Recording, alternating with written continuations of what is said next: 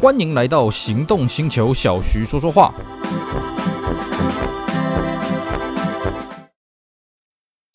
纯正欧洲制造，Skoda Comic，新年式搭载全速域 ACC 与车道智中，搭配全彩数位仪表，全部拥有就是这么简单。生活修旅新境界，Skoda Comic，Skoda 聪明的。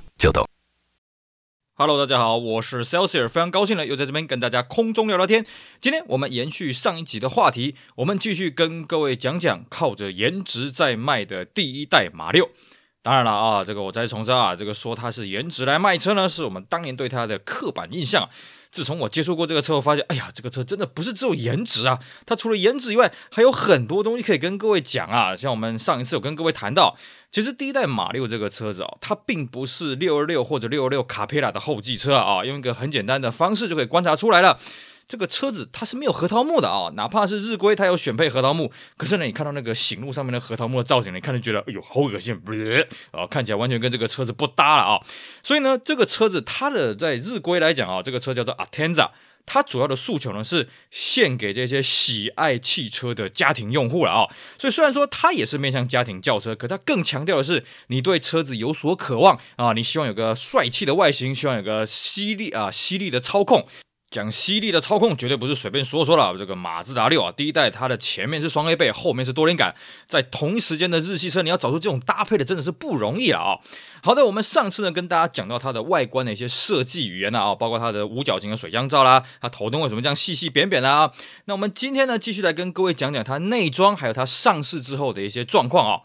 内装方面了啊，当然这个内装的这个构成呢，我们通常来讲，外观你需要有一个家族的血缘的面孔嘛啊，而且你要让人家看出上一代长什么样，所以我们可以看到，其实第一代马六它的外形呢，跟之前的六六卡佩拉哦，最后期六六卡佩拉其实造型还算是有点关联性啊，但内装呢，基本上你看不到任何关联性了啊，毕竟内装呢是长时间跟驾驶者还有乘客相处的东西，最终还是空间构成跟机能性了啊。虽然他们在初期的时候有考虑过说，哎，我们这一台既然要做一个创新哦。是不是我们把这个中控台把它给中置化，就是把指针弄在中间了啊？那么或者是用弹出式的或者是固定式的卫星导航呢？都透过一些讨论啊。最后呢，啊，它没有采用这个中间的指针，是因为，哎，毕竟这个车是台轿车了，你中间的指针呢，会让人感觉太像是修旅车了啊。那么这个离传统马自达的车身设计呢，就轿车设计呢，也真是差得很远啊、所以呢，在人体工学的考量之下呢，哎，这个车子它并没有做中置仪表。为什么说这是人体工学考量哦？其实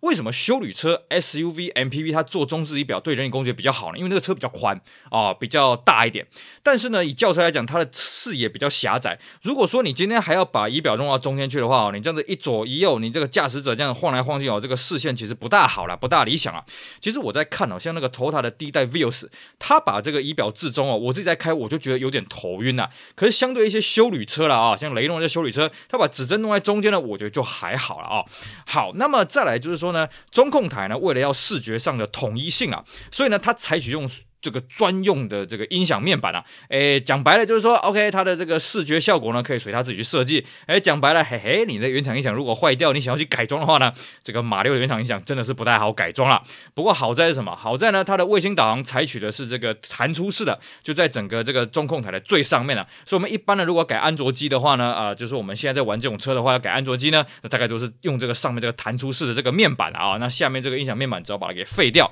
那原厂的说法是说了啊，这个音音响面板呢。如果我们用特制的呢，一方面在视觉上做一个统一，二方面什么呢？它还附一个人体工学的地方哦。什么讲究人体工学呢？各位你仔细看哦，这个马六的中控台啊，它在这个中央偏上的部分呢，是一个多功能的显示荧幕啊，主要是显示这个冷气。部分的资讯啊，那么它的冷气出风口呢，就在这个中央显示屏的偏下面一点，所以呢，它的音响面板又在更下面的。换句话说了啊，我们一般车子的音响控制面板呢，或者是这个冷气控制面板呢，大概就在马六的它的冷气出风口这个位置。也讲白了，就是说它的音响面板也好，空调面板也好，它是比较下面的位置。所以呢，你驾驶者在操作的时候呢，你的视线可能要比较往下移啊，这个会造成一些危险性。所以呢，马自达它团队他也很用心哦。他故意把这个音响的按键呢，做了一些这个触觉化的，也就是说，你人不用去看，你用摸了就知道什么是什么。具体怎么讲呢？具体就是说，它的音响控制键分。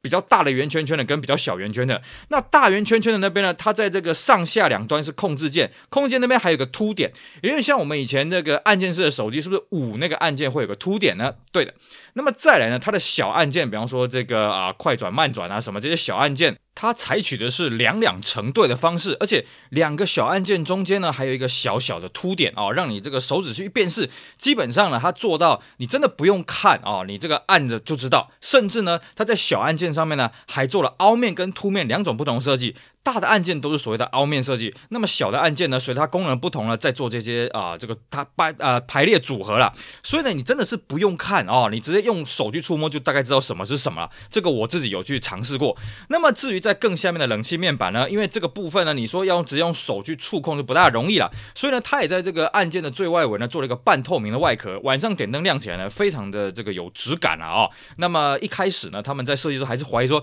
哎，这个东西真的可不可以在成本啦，在这个实际视觉效果。达到他们预期的这个目标了，哎，结果设计出来还真的是不错了哦。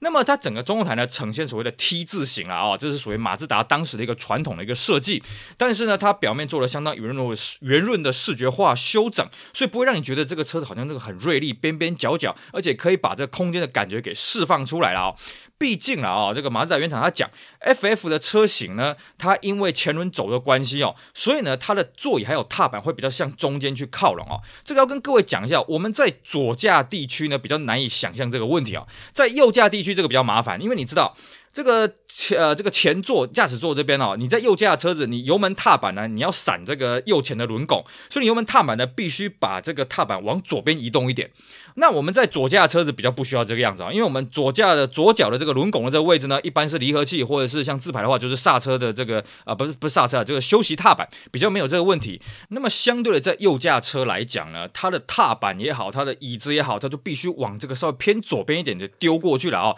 所以它 FF 的车型呢，通常在右驾车子，它内部的空间会感觉会比较窄一点啊。当然，马自达对于这种踏板歪一边，它有它的解决方式啊。像近期呢，那个什么马自达二、马自达三呢，它在日本它标榜什么？它的踏板跟车子的座椅不会歪一边哦。各位，你去研究一下那个喜延塔，就是这个上一代的喜延塔哦。它的这个车子在右驾的车子跟左驾车子，它驾驶姿势是不一样的哦。左驾的喜延塔，像台湾有生产这个左驾的喜延塔呢，它驾驶跟方向盘是对成一直线的。右驾的喜延塔驾驶跟方向盘是没办法对一直线哦。那在马自达，它在日本卖的车，它标榜它的右驾车呢，它一样方向盘跟这个这个踏板是可以对成一直线的啊，跟这个座椅是可以对成一直线的啊。也就是说了哦，它这个操控的这个面板上来讲，在第一代马六，它还是尽量做到了哦，不要让人往中轴线这边靠啊，尽量的让这个中控。才变得比较大一点哦，视野看起来比较舒服一点。最后呢，第一代的马六了啊，应该说日规的这个 Atenza 呢，它的车色上面呢，它五门掀背、五门旅行车还有四门轿车各有一个主打色啊。五门呢，呃，这个掀背款主打是黄色，很简单，因为黄色这个最艳丽、最运动。那么四门主打深蓝色，旅行车主打红色啊，加起来全部夯不啷当加起来有九个颜色。那这个黄色我们刚刚讲过，为了动感嘛。那红色看起来呢，这个当然就是为了要热情嘛。那为什么四门轿车选择一个深蓝色啊？这个深蓝色有点偏这个紫色了啊。那原厂的说法是说呢，希望呢增加这个四门轿车的质感。毕竟呢，这个车子，呃，你说动感的话，已经有五门掀背，还有这个五门旅行车了。那四门呢，它希望是比较做一个不同样的一个呈现出来了啊、哦。那么不过呢，很好玩的是哦，这一款的这个深蓝色啊，哦，跟后来这个台湾跟大陆的主打色是完全不一样的啊、哦。台湾跟大陆版的这个马六四门轿车都是以这个银带绿蓝的这个颜色作为主打色了啊、哦。那甚至这个深蓝色，台湾是在这个二点三的 S 上市之后呢，才推出这个东西了啊、哦。原厂它也有强调啊，这个所谓的深蓝哦，带紫的这个有点带紫色这个深蓝呢，它是一个新开发的颜色，它比之前的蓝色再更加的强烈，就是因为 Atenza 就第一代马六它的外形呢是比较圆润啊，你用比较强烈的颜色更可以突出它的个性、它的造型。至于这个我们刚刚讲的五门旅行车的红色呢，它就是承继于这个第一代 MX-5 的这个红色啊、那么这个黄色跟深蓝色呢，都是新开发的颜色哦，跟之前的黄跟深蓝都不大一样。那么其他像是珍珠白啦、银色、灰色都是比较走高质感的一个诉求。那至于它的内装了啊，日规的内装呢，它又有两种色调，一个是运动，一个是优雅了啊。那么运动化当然是走黑色了，优雅是走半灰色还有米色这两种内装去搭调。那么这个车子呢，是在二零零零年东京车展发表的 Atenza 哦。那么二零零二年的一月，底特律车展呢正式发表了马六。那么二零零二年的三月五日呢，日内瓦车展发表了旅行车。那么日本呢是在二零零二年的五月上市的四门跟五门掀背旅行车呢，晚了一个月啊，六月二十四号上市啊。那么它的上市之后呢，因为这车真是太帅了啊，虽然那个时候泡沫经济这个当然是已经瓦解很久了啊，呃，就日本的国内景气也是非常差。不过这个车呢上。上市据说六天卖出了四千台啊！原本他们定的月销目标是两千五百台啊，的上市算是一炮而红了啊。那么讲到日规版啊，日规版叫做 Atenza 嘛，哦，据说这个名词呢是从这个意大利文的 attention 这个字过来的啦，哦，就是注意了啊。当然，意大利文那个 t 是改成 z 了啊，把它缩缩减成 Atenza 这个字，就是希望呢这个车的外形可以吸引这个众人的注意啊。那当然了，在日本呢，它主要就是二点零跟二点三这两种集聚了啊。那海外呢还多了一点八、二点零柴油跟三点零，三点零当然是面向这个北美市场了。那二点零呢，柴油是欧洲专。专属的，而且它配的是六速手排。那么再来呢，它一开始的变速箱呢是四速自排哦。那么在这个日规版的这个五门掀背五门旅行车呢，是有所谓的手排的车型，而且呢，它的这个五门的旅行车呢，它配的还是四速的手自排。那海外的呢，是基本上要到这个后期才有所谓的五速了啊。再来呢，我们在上一期有跟各位讲过，这台 Atenza 就第一代马六在开发的过程当中呢，有为引擎预留所谓的缸内直喷涡轮的空间。哎，没错，后来呢，它在二零零四年的九月。巴黎车展就发表了一款概念车，叫做 MPS 了哦。那日规版呢是在二零零五年的一月啊，东京改装车厂正式发表，所以 Mazda Speed Atenza 啊，这款车就配备了二点三直喷缸内呃缸内直喷涡轮增压，然后四轮传动。那但是呢，这个车子呢，它发表的时候还没开始卖，为什么呢？因为它要等二零零五年六月呢发表了这个马六，就是 Atenza 的小改款。那小改款的重点在于它引擎全面改直喷化了啊、然后呢，它的车系呢也做了一点点的更动，但是主要还是在日规来讲还是二点零跟。二点三，那么在八月的时候呢，才正式在日本开卖啊、哦，这个 Mazda Speed Atenza，同时呢，也在这个欧洲跟北美都有卖，但是那个输出不大一样哦。日规的输出是两百七十二匹，欧规因为法规比较严格一点，降到两百六十匹啊哦。美规号称拉到两百七十四匹啊，这个算是相当的不简单。但是呢，美规呢好景不长啊，二零零七年四以后呢，美规呢降到了两百七十匹啊。那么这一款马六呢，Atenza 呢，这个国内再加就日本国内再加海外呢，在二零零六年的二月底呢，累计生产到一百万台啊，这是马自达创厂史上最快达到一百万台的记录。所以呢，它在日本也推出了很多特仕车，哎，只是呢，这个车子因为在日本的特仕车很多了，我们这边就不一一跟大家念念了。这个车子呢，第一代马六呢是在二零零七年的十二月日规停产，二零零八年一月呢，由第二代的马六来接手，在日规当然叫做 Atenza。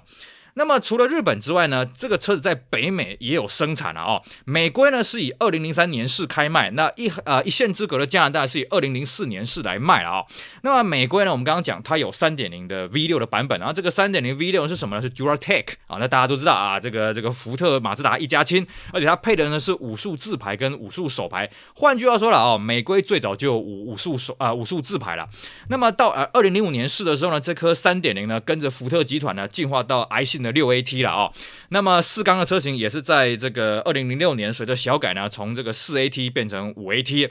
那么在台湾这边呢，台湾是在二零零二年的八月二十三号发表了哦。当时发表的时候，因为我们知道上一代的这个六六卡佩拉呢是打着这个呃这个经济实惠，也就是说你是日本的原装进口车，但是呢你的价格跟台湾这些同时生产的同级车呢，哎价格是差不多了。马六也是这个样子哦。当时它上市的时候接单价是七十八万五跟八十六万五，那么正式上市九月的时候呢，是这个售价都调降两万，变成说实际上市的售价是七十六万五跟八十四万五。哇，技压群雄，为什么？因为这个车子价格就跟同样在台湾生产车子一样嘛，你一个是台湾本土生产的，一个是原装进口的，而且你不要忘了哦，马六这个车真是有够帅，所以这个车我记得一上市之后呢，这个缺车缺到一个不行啊啊、哦，然后连续三个月呢得到这个进口车销售冠军的头衔呐、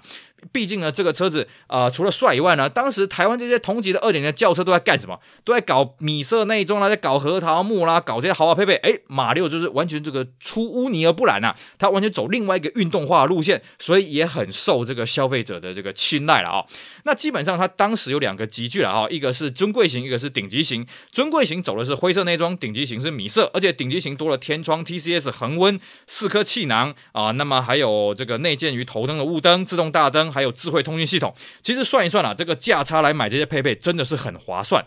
那么在两千零三年的八月，也就是上市一年之后呢，它二点零的内装有稍微做一点升级了啊，升级成皮质门饰板，还有驾驶座呢改成电动调整，那售价呢就稍微涨了一点，涨到七十八万五跟八十六万五了哦，等于说把这两万块的这个原本发表之后的降价呢，把它给追回来。那么在二零一三年还有一个很重要的事情，因为它年底追加了二点三 S，没错，我们一开始跟各位讲了，二零零二年发表的时候呢，只发表了二点零，二点三呢是二零零三年年底才追加的了啊。那二点三 S 呢，基本上它既然叫做 S，所以它就是运动化的诉求，所以它多了这个灰呃这个大包啦、灰色内装啦、尾翼啦、双管尾排、锯齿手自排、十七寸铝圈的，哇，帅到一个不行啊！哦，当时我们还有车友二点零出来之后，先去买了一台，二点三出来之后，哇，忍痛再买一台，因为二点三真的是太帅了啊！那其实呢，二点三上市之后呢，就产生了这个磁吸效应，马六的销售呢，主要是以二点三为主了哦。我们看一下数据啊，二点三占了一半以上的这个这个销量啊，哦。那台湾呢是在二零零五年九月。呢推出小改款啊，小改款就像我们刚刚讲的，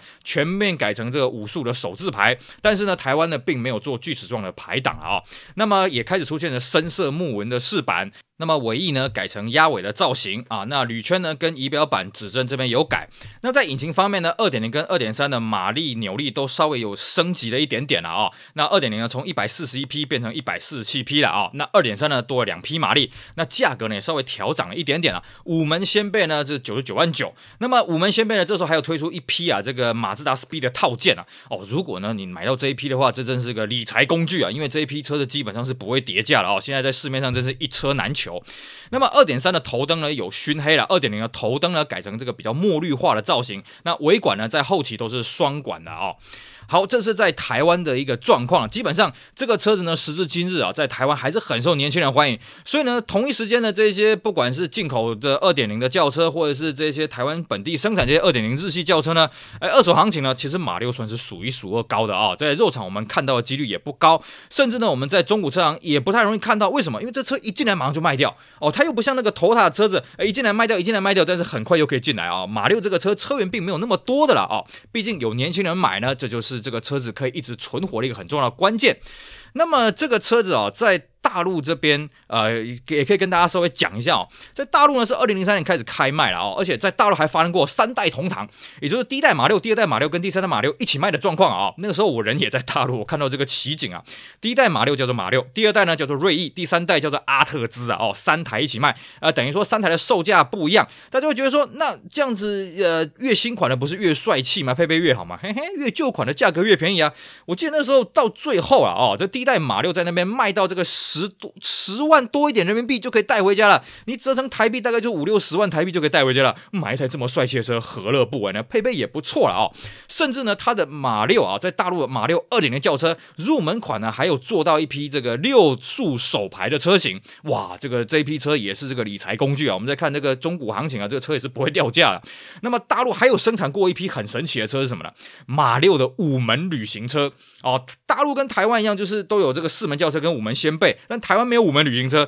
大陆呢，在后期有追加了一批这个五门的旅行车，在一汽生产的哦。这批车虽然都是这个自排的，不过呢，这批车卖的不多，但时至今日呢，也变成这个理财神器哦。这批车真的这个路这个一车难求，我们可以这么讲了哦。那么这台车子啊，总共在全球啊，根据数据显示呢，第一代的马六总共卖出了一百三十二万台，算是马自达非常非常成功的一台车子啊。甚至呢，这个我自己开起来，我的感觉是这样的啊，这车开起来真的是有点像欧洲车啊。它市区并不是很好开，因为它油门比较重，方向盘比较重啊。然后呢，它的动力输出啊，基本上在时速六十以下，你会觉得这个车子好像睡着了，但是在六十以上，慢慢慢，哎哎哎，醒过来了，要八十以上，哇，全全速可以发挥了啊。我看了一下它的这个扭力的数据啊，之前也跟各位讲过，它扭力呢，它一开始呢是有一个平原，然后过了这个两千六百转以上之后，开始又跑出了一个新的一个高原出来啊。我不知道为什么一个自然进气的车子可以调教出调调成这个样子，但是呢，的确在这个转速比较高的领域，尤其在高速来讲，开起来真的是蛮舒服的啊。那么还有就是说它的仪表。这个指针里面呢多了一个档位显示，告诉你现在在几档啊，也是很有趣。那还有就是说呢，我所接触到的呢是比较前期的版本啊，有个很有趣的地方在于，它音响的开关呢还是在右边的啊。我在台湾接触到当然是左驾嘛啊。那至于这个音响开关在后期有没有改到左边去呢？这个我就不太清楚了啊。如果各位你知道的话，可以透过留言给我们讲一下喽。好的，以上呢就是我们今天节目内容，跟大家聊一聊这个第一代马六啊，也就是 Atenza，它在日本还有在海外的一些故事，还有它内装的设计。各位，这台车子呢，我必须讲，它不是只有视觉上帅气，不是只有价格实惠。这台车呢，它的内在还真的是不错啦。一台家庭房车来讲，真的是云文云武啦哦，又帅又实用，配备又好，底盘也很赞。所以呢，各位，如果你想要去体验这个二十年前最市场上最帅的车子呢，我觉得马六，我个人是相当推荐的哦。好，以上呢，非常感谢各位收听，也希望大家去支持我们其他精彩的节目内容。我是 Celsius，我们下回再聊哦，拜拜。